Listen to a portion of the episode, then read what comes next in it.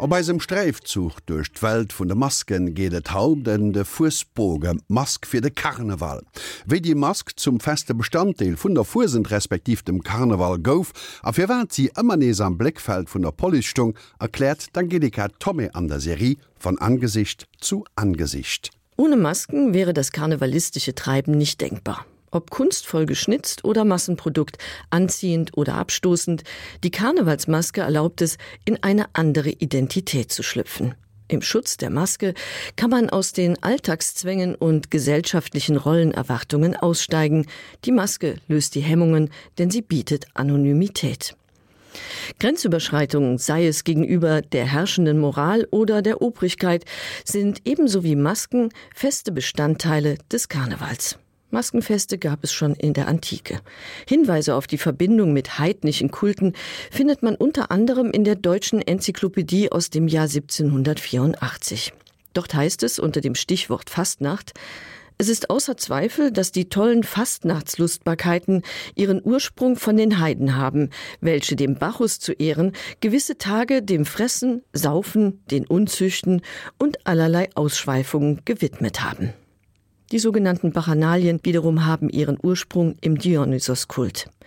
Laut Mythologie kam Dionysos, das griechische Pendant zum römischen Gott Bacchus, jedes Jahr aus einem Land, wo er sich im Winter aufgehalten hatte, übers Meer gesegelt, um die Kraft des Sommers zu bringen. Die Griechen und später die Römer huldigten den Gott der Fruchtbarkeit und des Weines unter anderem mit Umzügen, bei denen ein Schiff auf Rädern von Maskierten begleitet wurde, mit religiösen Zeremonien und orgiastischen Festen. Die mittelalterlichen Narrenfeste, sei es in Köln oder in Venedig, knüpfen an die Bachanalien an. Das heidnische Fest galt bei den Kirchenführern als teuflisches Fest zum einen, weil die Teilnehmer ihren Trieben hemmungslos freien Lauf ließen, zum anderen, weil sie sich hinter Masken versteckten, was seit den Anfängen des Christentums negativ konnotiert war.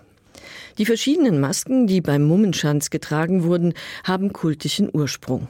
Tier, Totenkopf und Hexenmasken gehen auf keltische Bräuche zurück. Neben den abschreckenden Masken gab es aber auch freundliche Masken, die Frühlings- und Fruchtbarkeitsgötter darstellten. Die Masken, die Frauen abbilden, entstanden in Verbindung mit den griechisch-römischen Kulten, bei denen Frauen ausgeschlossen waren und von Männern verkörpert wurden.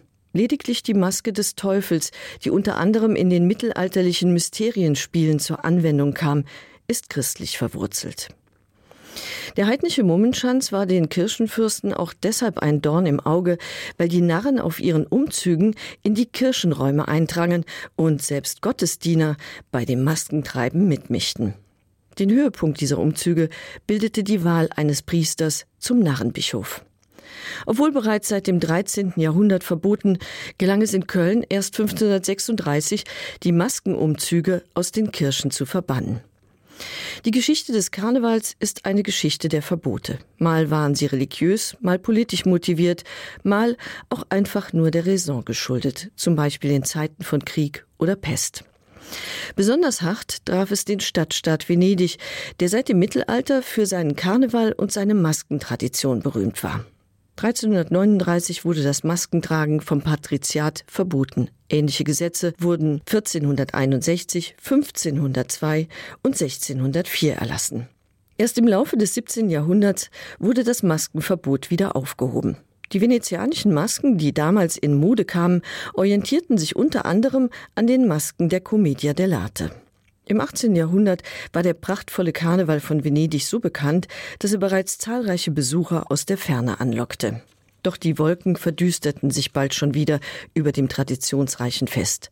1797 verlor die Republik durch Napoleon ihre Unabhängigkeit, es kam erneut zu Maskenverboten und das Maskentreiben verlagerte sich in die Privathäuser. Der Straßenkarneval dümpelte nur noch vor sich hin bis die Tradition mit einschlagendem Erfolg 1978 wiederbelebt wurde. Auch in Köln kam es 1795 nach dem Einzug der französischen Revolutionstruppen zu einem Karnevalsverbot. Damit sollte verhindert werden, dass Verschwörer sich hinter Masken tarnten. 1804 wurde das Verbot wieder aufgehoben, allerdings musste fortan jeder, der sich maskieren wollte, eine offizielle Erlaubnis einholen.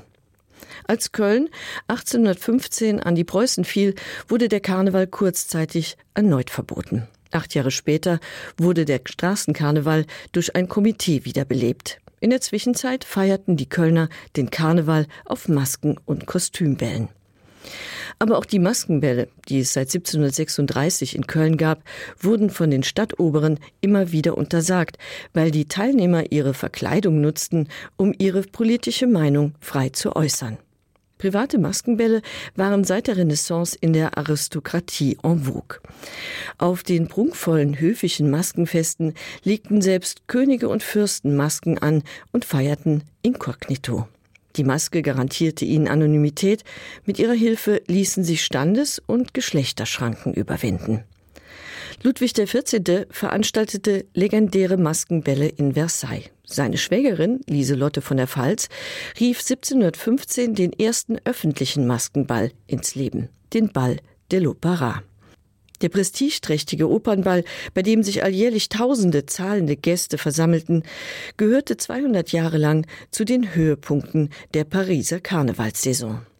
Über die Maskenbälle verbreitete sich der Karneval auch in Regionen, in denen er keine vorchristliche Tradition hatte.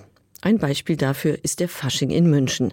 Er gründet auf den Kostüm- und Maskenbällen, die zunächst nur bei Hofe stattfanden und später immer weitere Kreise zogen. Ein großer Fan dieses freizügigen Zeitvertreibs war der venezianische Frauenheld Giacomo Casanova.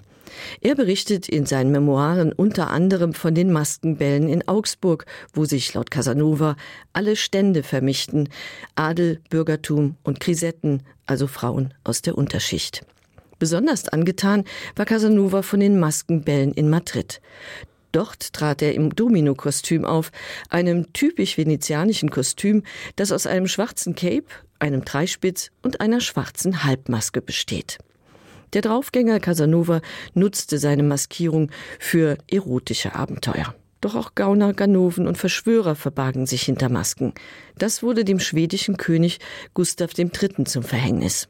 Er wurde 1792 auf einem Maskenball in seinem eigenen Schloss von maskierten Putschisten ermordet. Eg entretan am Karneval vu Venedig beleefte Masgas déi vun de Pechtdoktoren. Dës an einer Schutzmaske präsentéiert Angelika Tommy de Mendisch an der Serie von Angesicht zu Angesicht.